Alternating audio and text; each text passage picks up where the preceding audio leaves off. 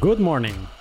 This is Café 21, a morning podcast where I sit down for a Bitcoin coffee before going to work.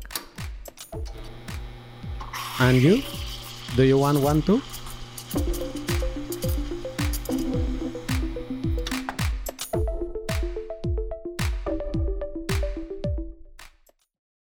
Good morning, John. Good morning. How are you? I'm good. Uh, how are you? I'm doing great. Happy to be here.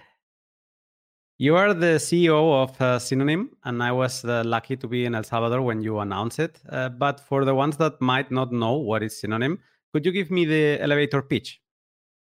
Sure. Um, I guess the shortest version would be that uh, Synonym is a company that's trying to build an ecosystem for post hyper Bitcoinization. So basically, we're trying to take the idea that, you know, assuming that Bitcoin wins, as we all want it to, and what would the world actually look like as a digital economy if Bitcoin does disrupt big tech, big banks, and big government? And what do we replace those functions with in a more sort of uh, incentive aligned digital social economy? Synonym has a lot of things. This is I remember being in El Salvador seeing presentation and I was like, okay, I need to enter to the website and I need to to to little by little read what is it about because it is like a lot of things, no? And even in the That's website, true. you see it, it mentions now it has Bitcoin, it has Lightning, Omni Layer, OmniBolt, Slash Tags, and Hypercore. But uh, we're not going to talk about everything. Uh, I wanted to ask you uh, about the video that you released this week that seemed to to set a milestone uh, in achieving something special. So I wanted to ask you, what did we see in that video? Sure. Um, so one of the things that I've been working on since before Synonym, well, since I was at Bitrefill, is this idea of trying to make tokens happen on the Lightning Network. And so I had kind of done some research and participated in some projects over the past three years. And eventually, you know, after um, we started Cinnamon, Synonym, uh, we landed on Omni and OmniBolt. And so basically, what this is is what we demonstrated a a uh, an example of how you could use these kind of layers on Bitcoin to create Bitcoin transactions that included this extra Omni information and then create Lightning channels the same way. And so Omni layer is basically um, a way of adding extra information into a Bitcoin transaction that this Omni layer can be aware of. And then Omni Bolt is a Lightning implementation that is aware of Omni. And so this is like basically what Corey was doing. He was just showing how you could create, you know, the the root transactions to establish the channel with two peers, and then demonstrating how you could take the tether token that exists already on the Omni layer and pass it over a Lightning channel back and forth. I want to unpack a little bit about the Omni layer and Omni Bolt. But for what I have seen, uh, because Omni layer is not a new thing, it's been with us for a long time, and and it was a little bit surprising to see that Synonym is going to work on that because it seemed kind of an old thing. But no, it's very interesting. And um, the question is, does uh, OmniLayer work with uh, a sort of colored coins? Um, people don't seem to want to use that term anymore, but I don't really see the difference. Um, I would say yes, you, you you probably be okay to call it colored coins. The difference is, I think that the original idea with colored coins was that like each Satoshi also represented a specific other token. Um, whereas that's not really how current modern token tech works, including Omni. Um, basically, it, instead of having it be like one one satoshi representing two things you actually have one utxo representing two different balances. And so you have the, the, uh, the amount of bitcoin that's in the utxo and you have the amount of tokens that's in the utxo and these are two kind of separate things. And so omni is way of like when, when you include that extra data that extra data is actually encoded data about the amount of tokens and which token is inside that transaction. So that means that there is there is no relationship with the amount of sats that that transaction has um, with the amount of uh, USDT, for example, that is representing. No, this is what would be the one of the big differences.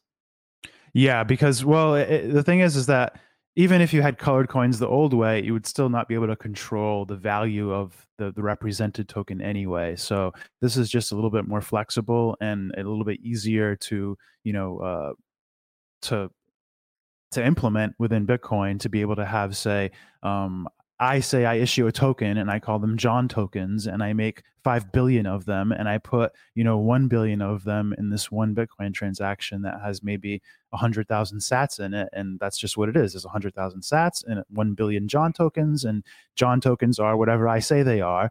Um, and the use cases that we try to focus on, uh, like for example, like with Tether, is credit-based tokens, things that are redeemable from the issuer for something specific. So let's say that all the information that is important is in the OP_RETURN uh, field, and correct. It, yeah, they are. You need a UTXO to create an OP_RETURN, no? Uh, so or you need a Bitcoin transaction to create an OP_RETURN. But basically, important is doesn't matter if it's uh, 1,000 Sats that you move to, to create that OP_RETURN or 1 million Sats. Important is uh, what the OP_RETURN says. Generally, that's correct, but you do need to be careful because you always need to have enough sats to create new transactions. And so, if you're going to make multiple transactions, or I believe in Omni, you can even have multiple different tokens inside of a UTXO. So, you need to be careful not to spend all the sats in a UTXO and not move the tokens or have want to create more transactions than you actually have enough sats for because that's basically like I hate to say this but it's sort of like the sats are like your gas for your tokens. You're going to need them to be able to create any new transactions. You still you still need a certain amount of sats because you're ultimately using Bitcoin. So then it comes uh, OmniLayer. This is what it existed already, and then it comes OmniBolt. Uh, I believe that this is something that you have created or you have been working in, right? We have not created Omni or OmniBolt. Um, I would say just to, to be clear about the relationships here, Omni layer is run by the Omni Foundation, which is mostly funded by Tether. And so we are a Tether company, but we are all separate entities. Tether is a separate, uh, we're owned by Tether, but Tether is its own entity. We are our own entity, and the Omni Foundation is its own entity. And then OmniBolt is a completely independent entity. And so this is a, they're uh, mostly a Chinese team that basically decided to fork the Lightning Labs LND implementation and change it to be able to be aware of Omni instead of Bitcoin. Because this is the the, the beautiful part of it, no? That uh, we're talking about Bitcoin here. So OmniBolt is just kind of a Lightning network.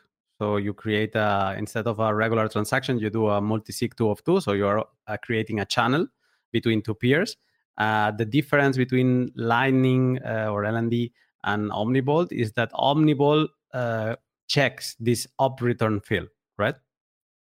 Pretty much. Um, so the what you saw Corey doing in that video demo was basically everything in Omni and everything in OmniBolt, they are Bitcoin transactions, just the way that Lightning is in, in the traditional sense. Lightning is made out of Bitcoin transactions that are off chain.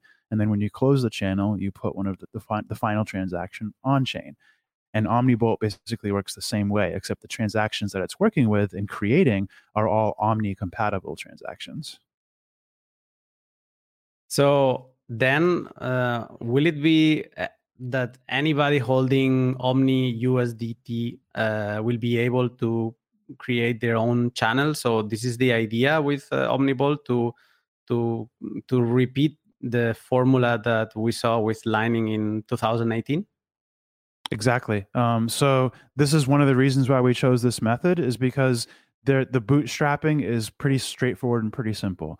Like what we're going to do is uh, we have a product called Blocktank, which is an API service, monetized service for buying Bitcoin Lightning channels, and we're going to add the functionality for OmniBolt inside of that that API service, so people can just automatically buy tether channels from us if they need liquidity to kind of bootstrap that network. But if you have any token that is an Omni token, whether it be you know Tether's USDT on on Omni or some other token somebody issued on Omni, you can create channels independently. You don't need Tether's permission. You don't need our permission. You just need to have software that's capable of understanding the Omni information. So there could be other implementations uh, in addition to OmniBolt, or people could just run OmniBolt.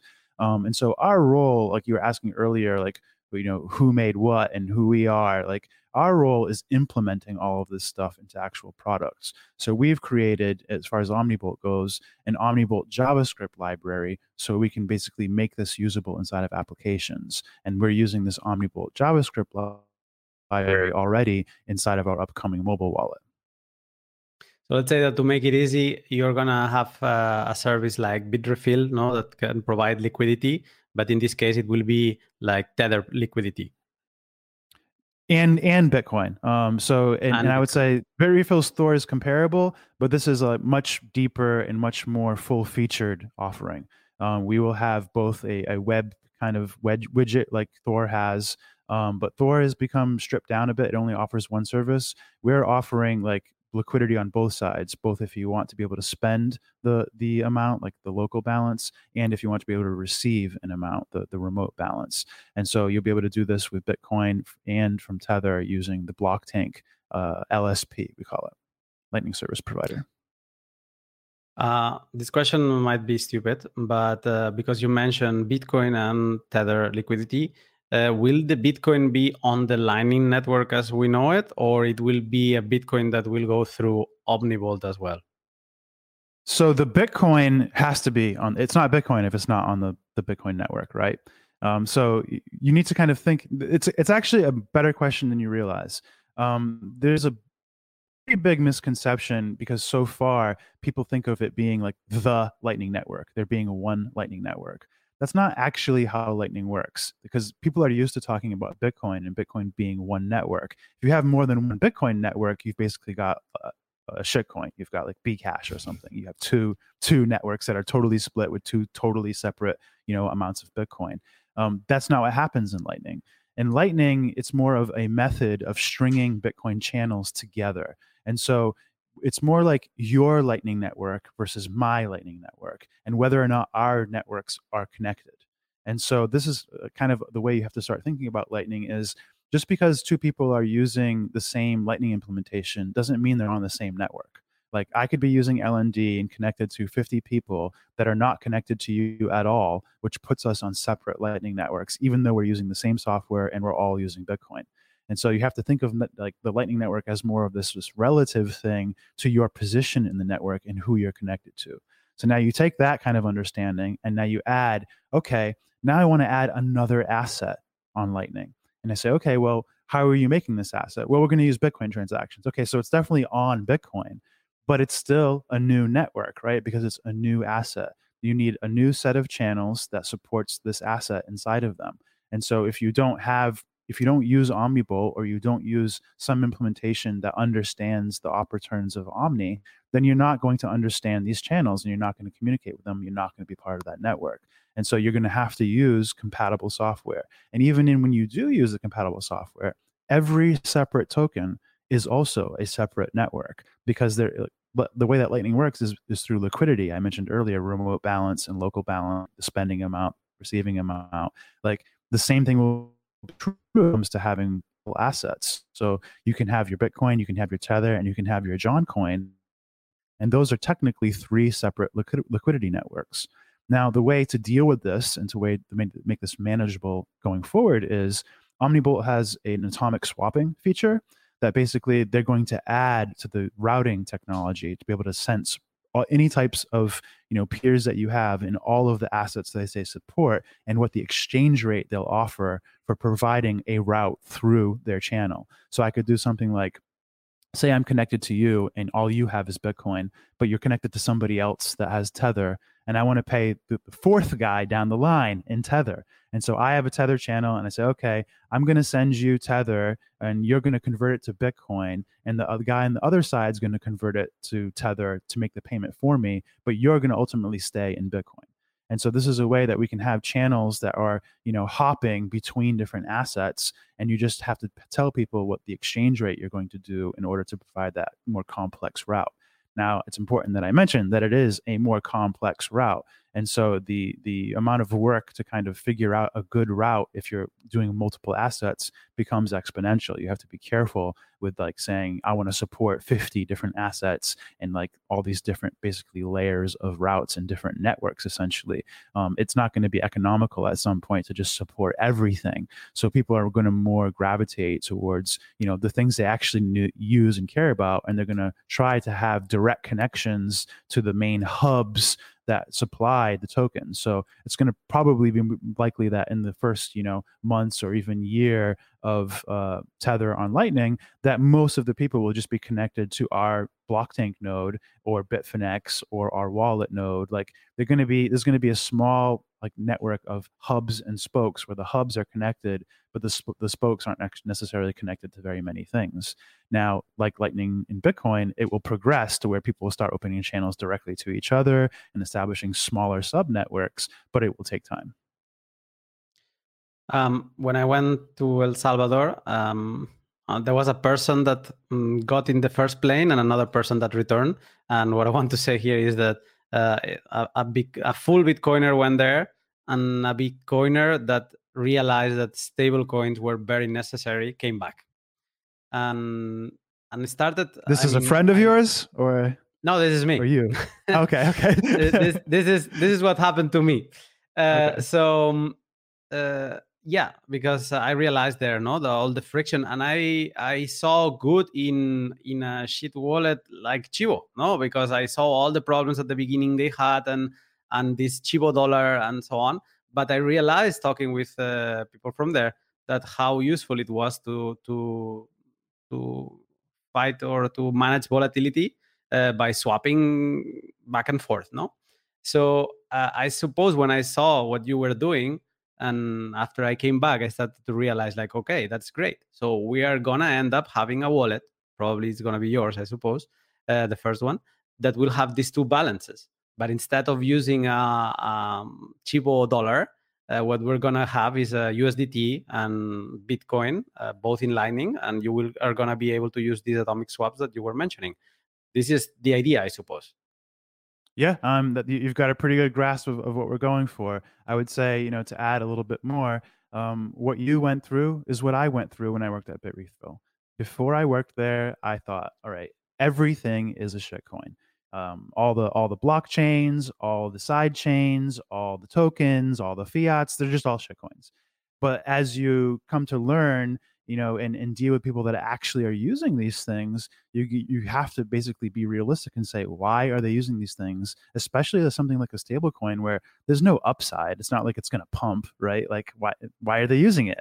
And so you you if you're honest with yourself and try to figure it out, you learn why they're using it. And so they're using it because they're like outside of the banking system. They have too many limits to move normal digital cash. They don't have access to US dollar and US dollar is better than what they have, even though maybe we would think Bitcoin is even better than that.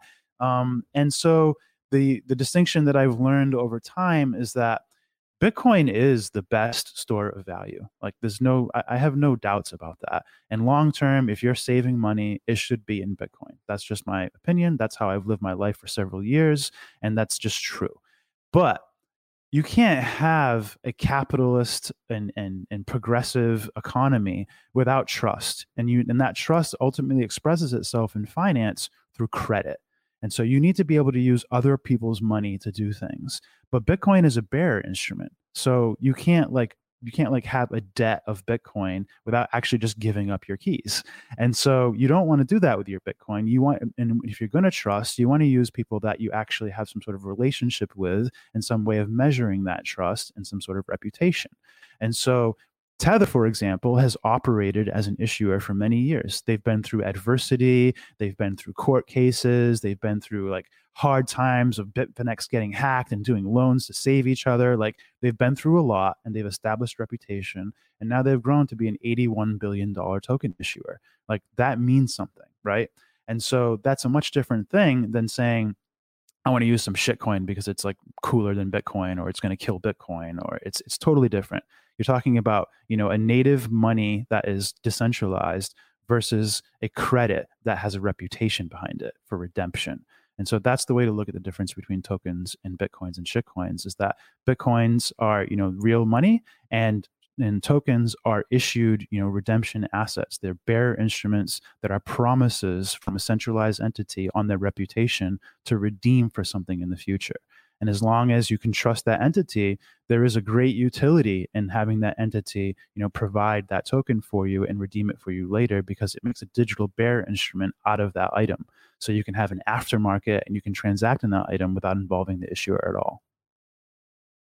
You got a little bit into the taxonomy of money, no? Like uh, going to the real assets and, and credit assets. The the way I started to see, and I like this uh, this way and that you explained, but the, the the way I started to see after El Salvador, it was that uh, the the woman that was selling tomatoes in the market doesn't understand that tomorrow she cannot buy as many tomatoes as she was supposed to because the value of Bitcoin went down. So you need uh, something less volatile. And then I started to think about stablecoins, kind of a financial product of Bitcoin. Mm, so the stablecoin is a financial product of Bitcoin that stabilizes the, the value. Um, so I don't know. I started thinking like this. It's kind of a hedge of the volatility of Bitcoin. So I can still think about everything through Bitcoin, but um, like kind of thinking it uh, in a financial uh, asset way or product way. So let's take where you started there, um, because I, have done. I've obviously thought about this stuff a lot. I've been trying to work on it for years and trying to understand it in, in many ways. And you started with a really good example, which was she didn't want to like, she didn't want to deal with that. She might not be able to get the same amount of tomatoes tomorrow as today. Now, here's the funny thing: like Bitcoin is supposed to be here to kill fiat, right? We're supposed to be trying to get rid of it. And now we're saying, oh, let, let's have everybody use stable coins, which are ultimately government issued fiat and dollars. But now in the past few years, they've printed an insane amount of dollars. And you know, and and we haven't reached you know a, a hyperinflation standpoint yet, but we are looking at like 10% year over year, and that's just the, that's the numbers they're willing to report. It's probably even worse in real life. And so tomorrow you will not be able to buy the same amount of tomatoes with dollars either. And so what are we going to do? And so what I'm really thinking about lately is trying to you know, find some people that are interested in testing and playing with the idea of issuing product tokens. So something more like a gift card or a gift token, but you actually issue it and denominate it in the asset, not dollars, not Bitcoin. You denominate it in tomatoes. Like you say, okay, I am a grocery store and this is a tomato token. And you can come and redeem this token for any tomato that you want. And that means that the price of tomatoes will always be one tomato token. And this way, it becomes the merchant's responsibility to manage their own resources to be able to, to, to meet the demands of the people, the outstanding tomato tokens that they have in the market. So the tokens kind of become like the old fashioned way that people used futures. So, like, like like farmers used to use for hedging for like their crops and things like this. And so this becomes like having an aftermarket and an open market for product tokens. And so i think that that would be a lot more practical right? Like if if that that seller knew that she had five tomato tokens and that she would get five tomatoes anytime then that's something that she can rely on. She doesn't have to think about dollar inflation or what the hell bitcoin is i was going to say the same about the mark uh, the future market it, it seemed like we're going into that direction but instead of just the the big mm, producers uh, doing this kind of game uh, making everyone uh, uh, be in this system I, I, like this idea of uh, things token um, but I need a beer to think about that. I have a last question uh, to close our talk. That okay, uh, Tether is. Um, I was I was listening to Nicolas from Galoy Money in in Istanbul. Uh, I, I, was not there, but uh, they uploaded the, the video, and he was talking about the ways to bring stable coins to the Lightning Network. No, and I think that the second the second case, I think it was uh, what would match the, the what we're talking here about Tether. And then there was like a third way using uh, margin markets, uh, centralized margin markets. And then there was a fourth way that I'm really interested lately, that is using uh, DLCs. Well, doing CFDs uh, using DLCs. This is uh, this would be the most decentralized way of bringing kind of um, stable value because I don't know how you would tokenize that. And I wanted to know uh, what do you think about this? So I think that it's good that people are doing research on, on many different ways to do different constructions to represent a dollar. What I think is um, people have to be careful about is this is not a a one to one substitute for a credit token. It is a much different thing. When you um, get a tether from the tether company, you you know the reputation of that company. They have a certain amount of reporting that they do. They answer to the US government quarterly. They have a you know a history of how they've handled things. They've been growing. They have incentives in place for them to hold that those backing assets to be able to redeem those dollars from the people that come and redeem them with them. Um, that's a direct relationship you know and, and then you have a digital bearer instrument a token that represents this iou and that's it. It's a very simple relationship. The only entity you have to trust is Tether. Now, when you make a, a DLC construction, what you're not doing, what you're doing is you're saying, instead of Tether, I want to trust an Oracle. Basically, somebody's going to provide information to this contract about what the what the price is, and there's going to be some way of automating moving Bitcoin in or out of my account in order to make it worth a, a specific amount of dollars. Now, there are a few problems here. One of them is it seems quote unquote more decentralized because we're not talking about Tether anymore. We're not talking about a specific issue anymore. We're talking about an oracle instead. And that sounds like some sort of magical thing that is not Tether, but it's the same. In, instead of having Tether in the role of trust, you now have an oracle playing the same role, except that oracle doesn't have any assets and they're not putting any, uh, any, any anywhere near the amount of reputation on the line as Tether is and that oracle's compensation is some sort of percentage fee for being in that relationship with those people in that DLC contract. And so, one of the weak points of the DLC design is you have to be careful that your counterparty does not collude with your oracles. And the answer that, that, that DLC designers will give you is that, well, you could use many oracles. You could say have 100 oracles, and you could take the average answer of the oracles and use that as the answer. Well, there are some technical difficulties there with like do you now are you trusting somebody to assemble the oracles? And is it all ultimately coming down to one oracle to take the information of all the oracles? Who is the oracle getting their information from? Is it just one entity? Are all 100 oracles getting their info from the same one entity like from you know nasdaq or something like this? And then how do you know that the 100 oracles are not all the same person um, even if they're like getting their information from different places how do you know they're not all just pretending to be different people if they're like pseudonymous oracles so you end up in a position where you're like okay there's a high, just as high of an incentivization to centralize with this as there is with token issuers and i have just as much reason to want a really deep reputation as i do with the, that i need with with tether and so what you end up needing to understand is that they're all oracles. Tether is an oracle. The information providers are oracle. The difference is that Tether doesn't provide a price to people as as a service. They provide tokens to the people. So they, they provide their information as tokens. They say, here is the amount of dollars that we hold, and this is what they are worth. This is what we redeem them for. But Tether is still an oracle. You're still trusting them for the information that you know that that, that they have as many dollars as they say they have, that they had that the backing that they do have is worth the redemption amount that they're they're they're they're uh, in debt for essentially. Um, and the oracles had the same problem. And there's one more problem with oracles. It's like so not only do you have to still continue to trust someone or multiple people that may or may not collude with you or may may or may not be incentivized to act properly and may or may not even be who they say they are. You also have the problem that a DLC construction is a bet it is a much different thing. So you, you already have the risk of being rug pulled by an issuer. Like like Tether could just go out of business one day and you can't redeem your dollars and they become worthless. That's the risk that you have with credit, right? That you might not be able to redeem that credit. Um, with the Oracle, you have nothing to redeem. They're not giving you. There's nothing. There's no promise. They're just giving you information. And if they do manipulate, or even by mistake, give the wrong information for the outcome, you now have to go into meat space, the real world, to try to settle this. You end up having to go to court, you end up having to have contracts, and which means you end up having the same degree and likelihood of regulation on Tether that you would have on oracles as well. And you could be liquidated. So not only do you have the risk of being rug pulled, you have the risk of actually having the amount of value that you put in that contract become effectively zero because they could manipulate the price of the contract, which is ultimately a bet, and your collateral might not be high enough to keep the bet intact, and they might take everything from you and basically sell the bottom or buy the top, and now you're, you've what you thought was a stable coin or an equivalent to a stable coin in a stable channel or a stable contract actually turned out to be a trade that you lost.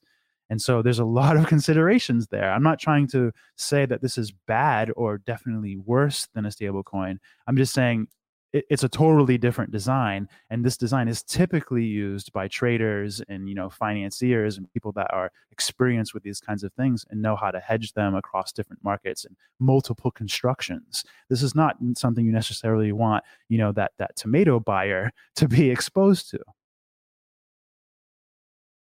it was uh, a very nice to hear you because it's a completely different approach of what I'm listening lately. So it it was uh, refreshing and definitely it's something uh, it's I don't know if, if, to say that it's all about trade-offs, uh, um, or maybe we're just in a in a phase of learning what are the trade-offs and analyzing, uh, and then you can choose. No, I suppose like you can go with Tether or you can go with this kind of financial product because at the end it's a CFD, and you have to be there is a liquidation price and you have to be ready to or maybe there will be maybe Bitfinex will be an oracle at, uh, in the future and other exchanges will be and let's say that there will there will be uh, pseudonymous oracles plus official oracles or however we can call them and then it will make sense. I don't know. Maybe this is something we have to still explore.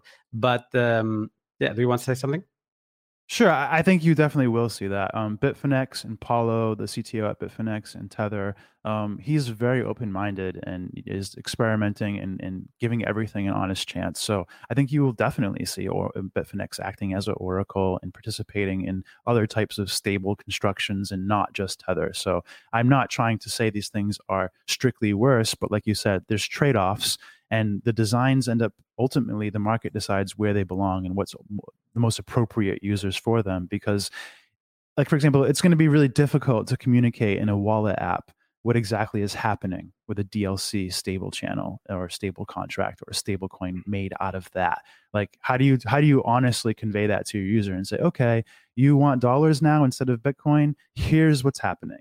you know, like it, it's, it's going to end up being difficult to communicate that, and so it'll probably be made in an app or put in an app that's maybe more for traders than it is for somebody that's just there to spend and, and purchase goods. You know.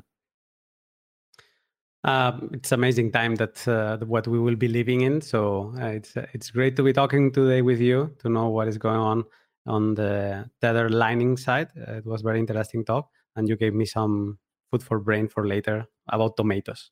So John, thank you for this talk, and I hope to speak with you soon. Yep. Thanks so much for having me. I hope to come back soon.